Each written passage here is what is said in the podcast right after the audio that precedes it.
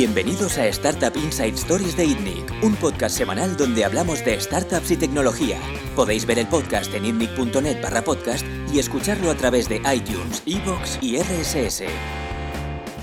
Hoy estamos con eh, nuestro nu- invitado David Baratek, eh, fundador y responsable de producto de Ulabox. Hola David, Hola, buenas tardes. ¿qué tal? Muy bien, muy, bien. bien. muy bien. Muchas gracias por, por la invitación. Un placer. También tenemos a Pau Fernández, director financiero de ITNIC. ¿Qué tal, Pau? ¿Qué tal? Y César Miguel Áñez, director de producto de Factorial. Y yo mismo, Jordi Romero, CEO de Factorial. Eh, David, queríamos empezar un poquito conociendo tu historia. Mm, Cuéntanos y a partir de ahí iremos nosotros tirando del hilo. Em, bueno, primero de todo, que no sé si lo sabéis, que eh, ese señor hemos compartido pupitre desde los cuatro años, así que somos compañeros de, de cole y de gamberradas, es decir, No lo sabía. desde hace muchos, muchos, muchos años.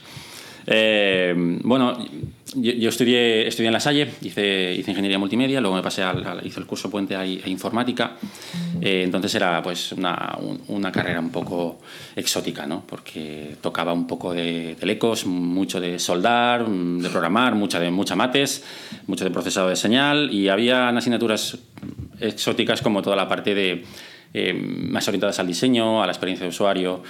Eh, de ahí, pues evidentemente, como todo el mundo, pues entré de becario donde me dejaron, más que donde pude. Eh, empecé a trabajar en el laboratorio de usabilidad de La Salle. De ahí salté eh, a Deutsche Telekom, aquí al lado, a T-Systems.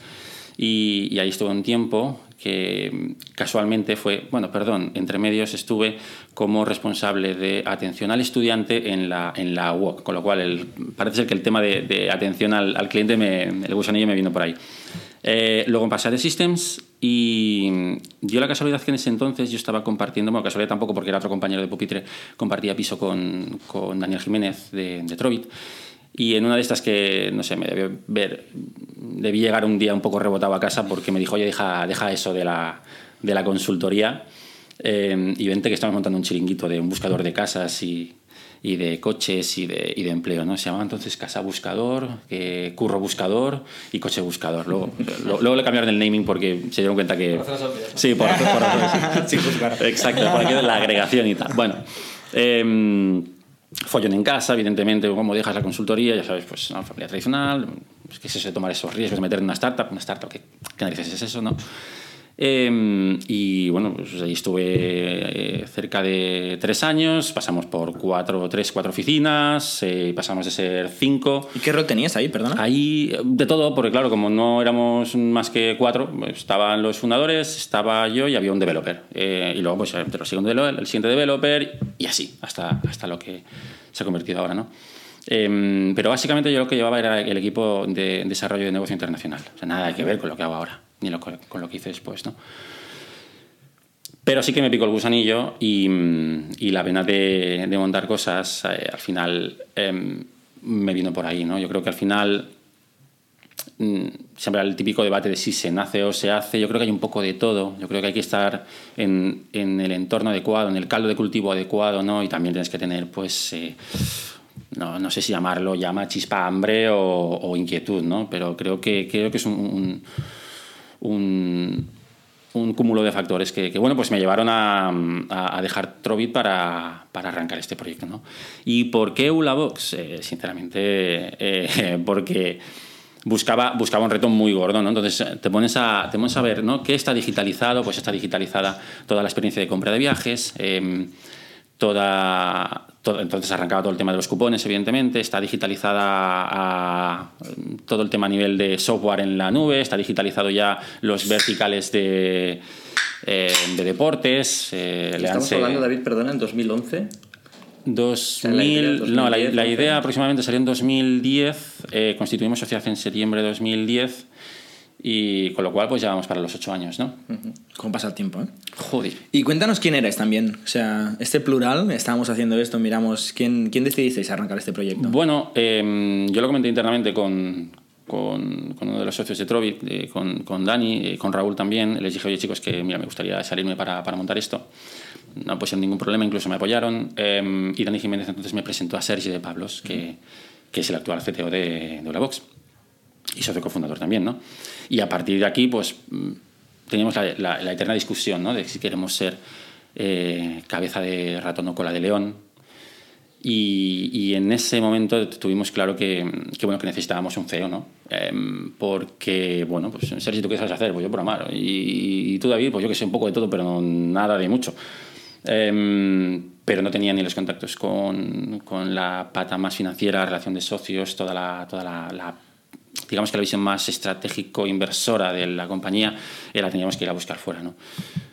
Por no, por no decir eh, todo, todo lo que significa levantar rondas, ¿no? Eh, y por el camino, como estábamos en Sea Rocket, eh, Jaume Gomá era mentor del Sea Rocket, eh, de una manera bastante fortuita hicimos buenas migas. Cuando presenté el proyecto dentro de Sea Rocket, eh, se acercó, hablamos, nos saludamos y empezó a mostrar muy, mucho, mucho interés por el proyecto. ¿no? Y fue así como al cabo de unos meses se terminó incorporando al proyecto como CEO. Al cabo de unos meses de haber arrancado la box. Sí, sí, pero bueno, las primeras ventas las hicimos con él, porque una cosa es arrancar el proyecto. Ya, pero eh, faltaba todo por hacer, ¿no? Faltaba todo por hacer, evidentemente, ¿no? Porque empezamos. Claro, piensa que no queríamos reinventar la rueda, ¿no? Empezamos con un PrestaShop. Eh, el ERP era un OpenRP, que era un infierno.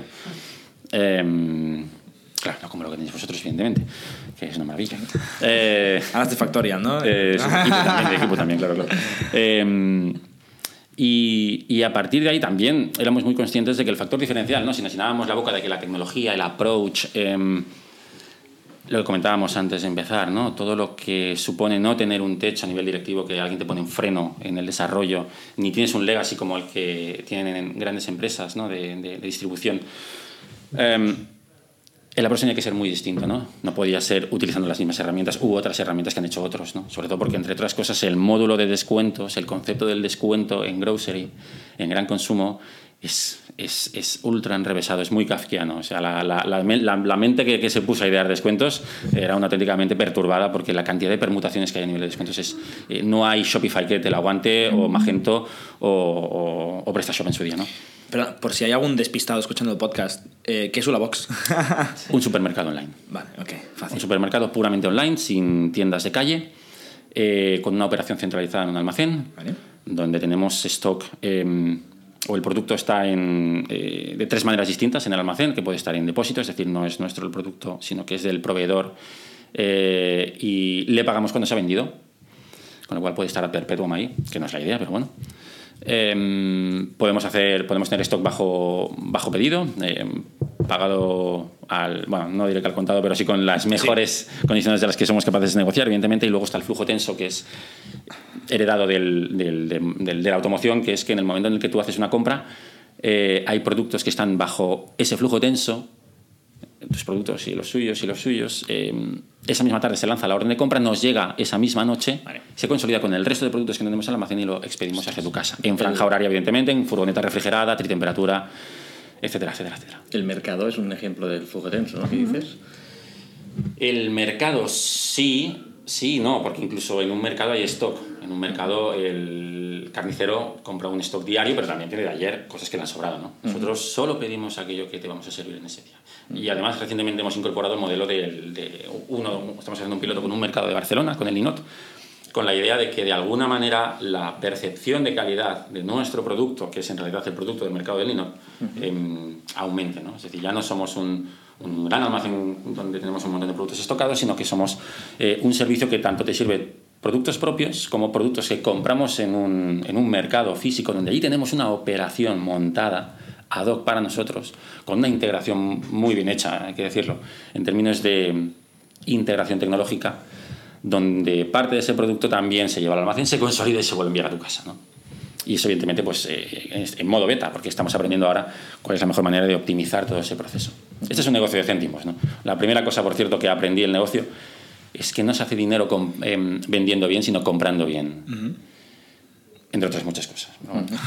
Hablando de vender, ¿quién es el cliente de Ulabox y por qué os compra en lugar de ir, por ejemplo, al supermercado de la esquina? Eh,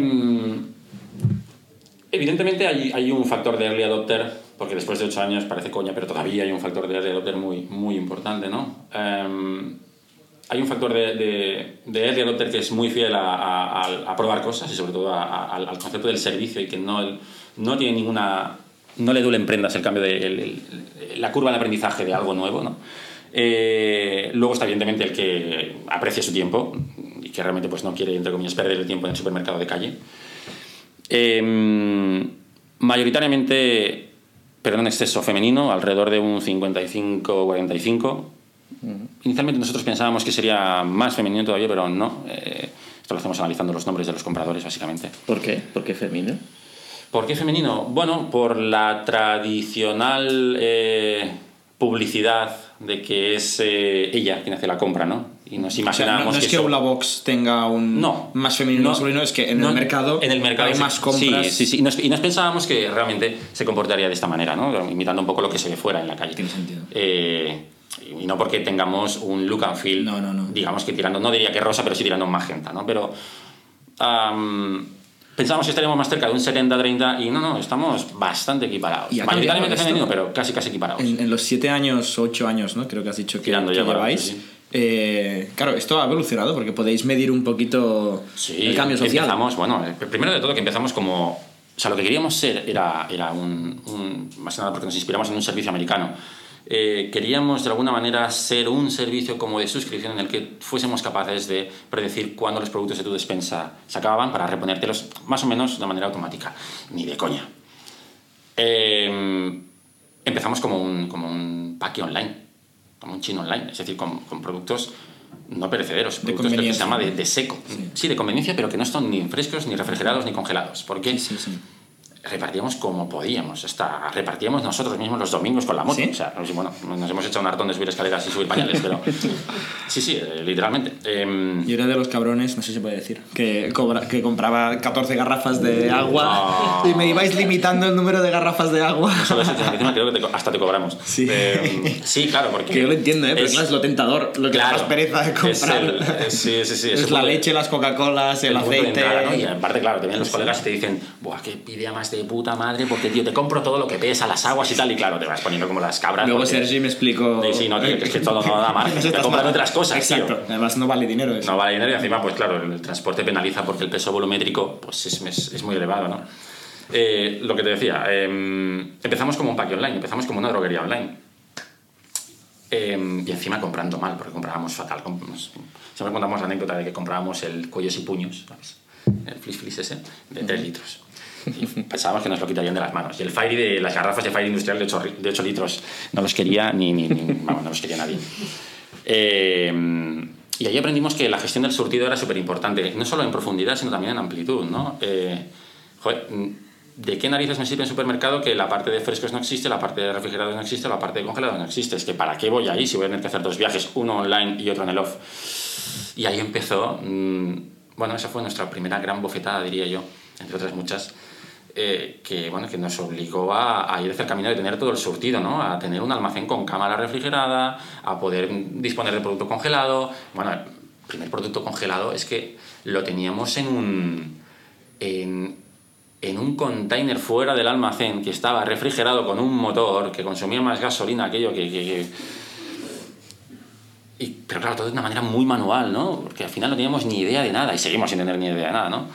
Claro, hasta que nos hemos dado cuenta que en el momento en el que ya finalmente tienes ya el 100% del surtido, en amplitud y todas las categorías, tu ratio de conversión hace clic y empiezas a tener recurrencia y empiezas a tener primeras ventas de verdad con un ticket elevado.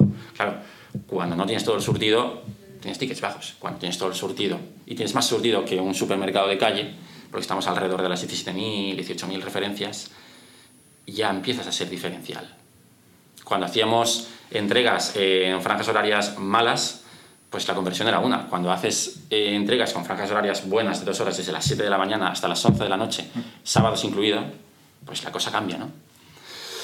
Quiero decir que al final eh, no hay una palanca que te resuelva la ecuación, sino que hay n y no puedes coger una y acelerarla hasta el fondo, sino que tienes que ir iterando y subir cada una en 10% y volver a pasar por cada una de ellas cada vez, cada vez, cada vez y cada vez, ¿no? Y hemos llegado a un punto en el que, bueno, ya finalmente tenemos un, un e-commerce propio, con una tecnología propia, con un software de almacén prácticamente propio, con un software de preparación de pedidos propio, eh, con un sistema de, de routing de, de las furgonetas eh, también casi propio. O sea, es, es un viaje muy largo y muy, muy complejo, pero muy, muy, muy gratificante y muy divertido. ¿Y hasta dónde ha llegado la box? Más o menos, ¿se pueden comentar algunas métricas?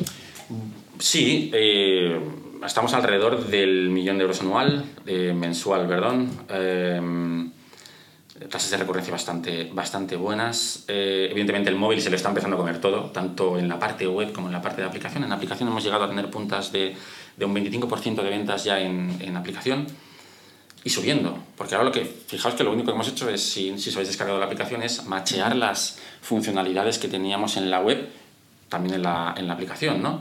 Una aplicación desarrollada con, con, con tecnología React Native para hacer un, única, un único código y no N veces eh, y con una con un foco básicamente de, de, de conversión. Ahora la, la, aplicación está en proceso ahora de hacer el camino hacia, hacia lo que sea una aplicación bonita. Hasta ahora es funcional con algunos toques a nivel de microinteracciones, pero queremos que además la experiencia sea muy buena. ¿no? Entonces, para eso tenemos que meterle de alguna manera mucha, mucha data, mucha información. Cosas que, mira, justamente un, un dato muy calentito de que sacábamos eh, justo me lo chivaba, me lo chivaba uno, uno de, los desarrolladores, el responsable de, de, o el data scientist, podríamos decir, de la casa, que eh, a partir de las 12 compras aproximadamente, 12-15 compras, ya podemos cap somos capaces de predecir el 40% de los productos que vas a meter en la cesta. Teniendo en cuenta que del 100% de la cesta ya hay un porcentaje elevado que son productos de Discovery, en realidad no estamos prediciendo un 40%, sino mucho más. Mucho más, ¿no? Yo creo que el tema, el tema, el gran reto del Erosion Online va por ahí, va por cuán capaz eres de, de anticiparte al cliente eh, para maximizar la cesta, por un lado, y cuán, cuánta información tienes como para montar un sistema de compra por impulso de eh, discovery por otro lado, ¿no? que te permita llegar a hacer un más 20% que de otra manera no tendríamos. ¿no? Para mí esta es la ventaja competitiva respecto a un offliner que lo que hace es comprar un software, que es el mismo que tiene aquel, aquel, aquel y aquel. Sí, no sé si lo hacéis, pero está pensando ahora la típica conversación de, uy, nos falta tal, ¿no? Suavizante. Eh, apúntatelo en el Wonderlist o en lo que sea que usas mm. y luego cuando te vas a Holobox o te vas al Carrefour de la esquina eh, buscar la lista. O sea si, si ya te lo apuntaras directamente en el Holobox tienes Eh, media batalla ganada En, realidad, o sea, en realidad ya lo puedes hacer porque el carrito de la compra al estar sincronizado ya, ya es no sé por qué nunca se me ocurre abrir un carrito porque... en, en Holobox lo pongo en el Wonderlist y sí. luego en Holobox miro lo que tengo. Fácil seguramente porque lo comunicamos mal. O sea, al final es cambiarle el nombre pero es lo mismo está, ¿no? sí. O sea, pero al final yo creo que la idea va más por eh, sabemos cada cuánto compras suavizante entonces en, dentro de tantos meses o tantas semanas o lo que te dure el suavizante, te vamos a proponer que compres suavizante y así no se te olvida. Si alguien es capaz de predecir cada sí. cuánto yo compro suavizante, es la hostia, ¿eh? Porque... Bueno, podemos llegar a saber cuánto. Bueno, de hecho, tenemos los datos, ¿no? De cuántos grabados, cuántos carritos, ¿no? Supone un, su, supone un, un, un, envase determinado. Podemos saber si tienes niños o no en base a los pañales que compras. Si compras en una compra de talla 1 y talla 4 o eres un pervertido o tienes los niños. Hostia, vamos a dejarlo aquí. Todo esto sin recurrir a Facebook, ¿no? Y iba a decir, sin comprar una Cambridge Analytica, unos informes. No, no, no, no hemos comprado nada a estos británicos. Y, y David, eh, con este crecimiento que habéis eh, manifestado, eh, la competencia, el mercado, ¿cómo ha reaccionado? Y los proveedores también, eh, ¿os veían de una forma, como comentábamos antes, hace ocho años? ¿Cómo os ven ahora? Digamos que éramos un player, éramos como un experimento exótico, ¿no? Eh, y ahora, pues de alguna manera, bueno, se empieza a hablar de, de este pure player que, bueno, va creciendo. Eh, se empieza a hablar de, de, lo compacta de, eh, de, la tecnología que tenemos, ¿no? de, lo robusta que es en ese sentido. Eh, tenemos ya cierta reputación en términos de tratamiento de nuestros datos, ¿no? de toda, toda la acumulación de datos que hemos hecho hasta la fecha. Se empieza a hablar realmente de. Mm, se empiezan a plantear algunos, algunos retailers que ostras, esto, esto parece ser que va en serio, porque mm, un retailer que tiene una, una, capilaridad o un número determinado de supermercados en el territorio tiene una estructura pensada para servir a, esos supermercados. Si el 5% de, esas, de, de, las ventas de ese retailer eh, disminuyen, se van a pique, tiene un problema muy gordo, porque no es eliminar un 5% del problema, porque el problema es endémico, es mucho más profundo. ¿no? Eh, claro, nosotros nos, nos plantamos con con la premisa de que la, la, la, las economías de escala que aporta la tecnología en cuanto a procesos dentro del almacén, dentro de la oficina, que somos capaces de vender 10 veces más con el mismo número de personas, incluso diría que incluso con menos, que no es la idea, pero podríamos llegar a vender en un punto determinado muchísimo más con menos gente porque hemos automatizado muchísimos más procesos, ¿no? Eh, eso no es tan factible desde, desde un offliner, ¿no? desde un super de calle. Tiene un, tiene un supermercado, tiene unos metros cuadrados a los que atender.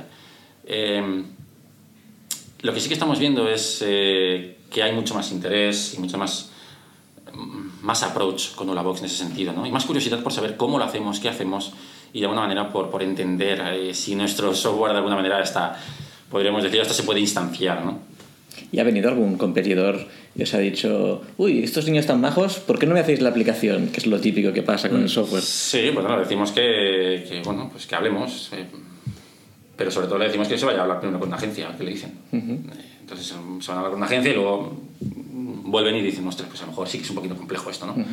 Internamente no, no digo que no estén capacitados de, de, hacerlo, ni muchísimo menos porque realmente hay gente muy potente en estas, en estas casas, tontos no son, ni de coña. eh, pero de alguna manera muchos de ellos no lo tienen integrado en el ADN por un lado, y luego los que sí que lo tienen, muchas veces no tienen eh, los recursos a su mano o, no, a su alcance, o, o, no tienen la predisposición de la directiva de tirar eso adelante. Uh -huh. Eh, pensad que son cambios estructurales muy gordos, ¿no? Y tienen que estar de acuerdo todos. Hay un, hay un potencial competidor, que no sé si ya lo es en serio hoy, pero un competidor de todo el mundo, ¿no? Que es Amazon. Sí. Eh, ¿Hasta qué punto os estáis enfrentando con Amazon hoy? Eh, yo creo que es bueno. Es bueno que esté un Amazon. O sea, os lo encontráis, ¿eh? Amazon con sus Prime Nows y sus Fresh y sus historias, y yo no, no lo conozco mucho. O sea, sinceramente, yo no me lo encuentro. No, yo veo mucho más furgonetas de Ulabox que, que de Prime, sinceramente. Es un discurso preenlatado. Pero, pero en cualquier caso, toda competencia que empuje el canal online es buena. Como decíamos antes, ¿no? nuestro competidor no es un Amazon o no es un Delivery, aunque tenemos muy buena relación, o, o unos de Madrid, o, no, no es ningún pure player. Un, realmente un, un competidor es, es, es el super de la calle o el cambio de hábito. Luchamos contra eso, contra el cambio de hábito, porque en el momento en el que el usuario realmente dé el paso, deje de procrastinar esa, esa decisión de voy a tirarme al, al online, eh, verá que todo es más fácil, es más rápido, todo queda trazado, las cosas te llegan cuando tú quieres que te lleguen, no cuando otro diga que tienen que llegar, verás que otro hace el trabajo por ti, nosotros no en este caso. Eh, el competidor, el competidor somos, somos nosotros o nuestro propio cliente que, que todavía no ha dado el paso, porque el mercado es el que es y crece al ritmo que crece. ¿Y os planteáis eh, empezar a abrir tiendas, aunque sea modo de prueba, en la calle? O... Porque esto es algo que Amazon sí, está haciendo. Es una, Hemos es una, visto sí. la, la, locura esta de que entras y sales sin... Es una conversación recurrente, es una conversación recurrente, pero tenemos tanto trabajo por hacer en, solo en la parte online, tanto a nivel de sistemas, a nivel de producto, a nivel de servicio, a nivel de, de surtido incluso, ¿no? a nivel de, de cosas que queremos eh, atacar más tarde que pronto el same day delivery, ¿no? Uh -huh. eh, que es operación, operación, operación, pero que al final necesita de software para que todo se alinee en términos de, eh, de entrega de producto por parte de nuestros proveedores, sobre todo con aquellos con los que trabajamos en flujo tenso, ¿no? Uh -huh. No, no, lo, no veo en un corto no veo este año abrir una tienda, sinceramente. Pero creo que hay mucha gente que está dando el paso y lo está haciendo de manera muy acertada, sobre todo en moda, que uh -huh. es donde realmente allí, bueno, la experiencia online de algo, un objeto de deseo como es una prenda de ropa, versus comprarte una lata de tomate o de cerveza, que es distinto, pues ahí sí que puede haber un punto de contacto, ¿no? El, el, concepto este de, como has dicho, la, la tensión, no la, flujo tenso. El flujo tenso me está encantando, ¿eh? O sea, lo estoy aplicando ya factorial. Sí. Eh, una pregunta, David, ¿cuál es tu rol en Ulabox? Que no nos has, o sea, nos has dicho que tuviste la idea, formaste Ahora mismo parte... soy, eh, iba a decir solo, ahora soy responsable de producto. ¿Pero qué significa? ¿Eres técnico, por ejemplo? Eh, tengo un perfil técnico. ¿Sabes eh, programar? No soy, no soy programador, eh, me lío con cositas a nivel de uh -huh. tag manager, cuatro cositas nivel de JavaScript. ¿Eres diseñador? Tampoco. Entonces, ¿cuál es el rol del...? Yo pido. ¿Tú pides cosas? Yo pido cosas. ¿A quién? A mi diseñador o al desarrollador de frontal o a backend para que nos hagan un, una PM point para que pueda hablar con la, con la aplicación o con, o con frontal. Pido. Sí, como era aquello, ¿no? Ante, ante, el vicio de pedir la virtud de no dar, pues muchas veces no me dan, porque hay más prioridades, ¿no? Pero, y luego, pues, intentar de, alguna manera mantener eh, las metodologías y más un poco el, el, el, orden o la sensatez acerca de qué se pide, ¿no? Que se pide lo que con el mínimo esfuerzo nos da el máximo rendimiento. Sobre todo con aquellas cosas que ya tenemos métricas, ¿no? Sabemos que la métrica es X y que podemos, si lo desarrollamos, nos intuimos, creemos que podemos llegar a hacer 2X, ¿no? Sobre aquello que no tenemos esta X porque es algo nuevo, pues al final lo que tenemos que hacer es, eh, pues, pues la famosa la famosa C de la confidence famosa esta no que al final pues oye qué confianza tienes tú en que esto pues tire pues yo qué sé porque la, la, la mitad de las veces es inventada y la otra también entonces es que se invente siempre igual, ¿no? La gracia es que se invente más o menos con cierto criterio. cierto criterio dentro del uniforme. Sí. sí, sí. Y una pregunta. Eh, has hablado bastante de operaciones y del flujo tenso. Eh, vuestro producto no es una página web ni una aplicación móvil. Vuestro producto es un Es un almacén, una furgoneta, sí. una atención al cliente, una página web. Sí, una yo me encargo sobre todo de la parte más eh, visible, porque la parte de, por ejemplo, eh, la parte de sistemas, pues eh, sería en este caso Sergi, eh, o, o toda la parte de operaciones por detrás eh, se encargaría Ricardo, que es el, el director de operaciones, ¿no? que es el stakeholder en, ese- en ese, en ese punto. Entonces, el Porque- partnership sería eh, tecnología, Tecnología. producto y operaciones. Este sería el servicio Sí, digamos que sí, que es lo más, son, es lo que más a nivel de ofrecer servicio al cliente. Tiempo de desarrollo chupa, sí. una empresa. ¿eh? es lo que más tiempo de desarrollo consume, sí. Y evidentemente pues es web y, y aplicación. Muy bien. ¿Y cuáles son los planes de, de Ulabox para los próximos años? Eh, ir sobre todo en, en la predictibilidad, ¿no? Eh, optimizar el- todos los datos a nivel de a, ni- a nivel, a nivel machine learning, ¿no? Se- se- ser capaces de, de- de que los datos pasados de un cliente, del, un clúster de clientes al que pertenece este cliente, eh, nos ayude a predecir qué necesita este cliente en su próxima compra, ¿no? Eh, con dos objetivos, para maximizar su frecuencia, mm, no quiere decir que queramos mucha frecuencia, sino optimizarla, mejor dicho, eh, maximizar su ticket medio y minimizar el churn de cliente. Porque todo esto te lleva a un lifetime value, en teoría, bueno. Es lo que buscamos, claro. Eh, y evidentemente, pues meternos a hacer cosas divertidas, jugar con Google Home, jugar con Alexa, jugar con escáneres de códigos de, de barras, de productos que a lo mejor tú no sirves pero tienes un equivalente. Bueno, yo creo que ahí se pueden hacer muchas cosas, ¿no? Lo que pasa es que a lo mejor estamos tan... eh, o llevamos tanto tiempo haciendo o preocupándonos en que la operación sea fantástica que ahora tenemos que empezar ya a levantar un poco la cabeza sobre el horizonte para hacer otras cosas más divertidas ahora que de alguna manera la base ya está hecha, que es la operación, ¿no? Sí, sí, correcto. Es difícil de arrancar. Eh, ¿Seguís alguna metodología específica en cuanto a diseño de producto? Que hay tanta literatura y tanta metodología y tanta ceremonia que... El día a día en una Mira, box, ¿cómo el día a día es que depende un poco también del proyecto y, de un poco del equipo, eh, del equipo técnico.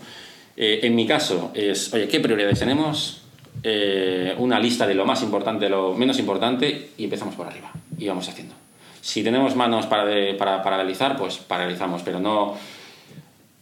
Hemos trabajado con Scrum, eh, hay equipos que trabajan con Scrum. En nuestro caso, em, lo hemos hecho y hemos vuelto al- a, a una lista de prioridades, a un Kanban mm, normal, corriente y moliente. ¿Por qué? Porque yo creo que es, creo humildemente, vaya por delante que no tengo ni puñetera de desarrollo de producto, aquí utilizamos todo poco sentido común que tenemos, creo que Scrum está pensado para, para en aquellos tiempos en los que antes eh, había un día a la semana en que se hacía un pase que coincidía con el corte ¿no? de- de- del cambio del Scrum y en ese día pues se subía todo. Pero ahora, claro, cuando hay integración continua, delivery continuo, em, se puede subir cosas cada día. ¿Qué más da? O sea, lo que tú quieres es, ¿qué es lo más importante que tenemos encima de la mesa? Esto, pues esto es lo que vamos a hacer. Al menos en mi equipo, ¿no? ¿Cuánta gente sois? en, la par- en el área de diseño técnico, en la parte más de desarrollo y tal, tenemos alrededor de, un- creo que unos 12 desarrolladores, eh, un diseñador, eh, dentro de los desarrolla- desarrolladores hay dos de front, eh, y yo. Y Sergi, CTO, claro. ¿Tenéis alguna pregunta? Si no se nos acaba el tiempo, eh, muchas gracias por visitarnos, muchas gracias Pau, gracias A César vosotros. y seguimos la semana que viene. Muchas gracias. Gracias. Suscribíos a nuestro podcast semanal en youtube.com barra itnic, iTunes, iVoox o RSS para no perderos ningún episodio. También lo podéis recibir en vuestro correo suscribiéndoos a nuestra newsletter semanal en itnic.net.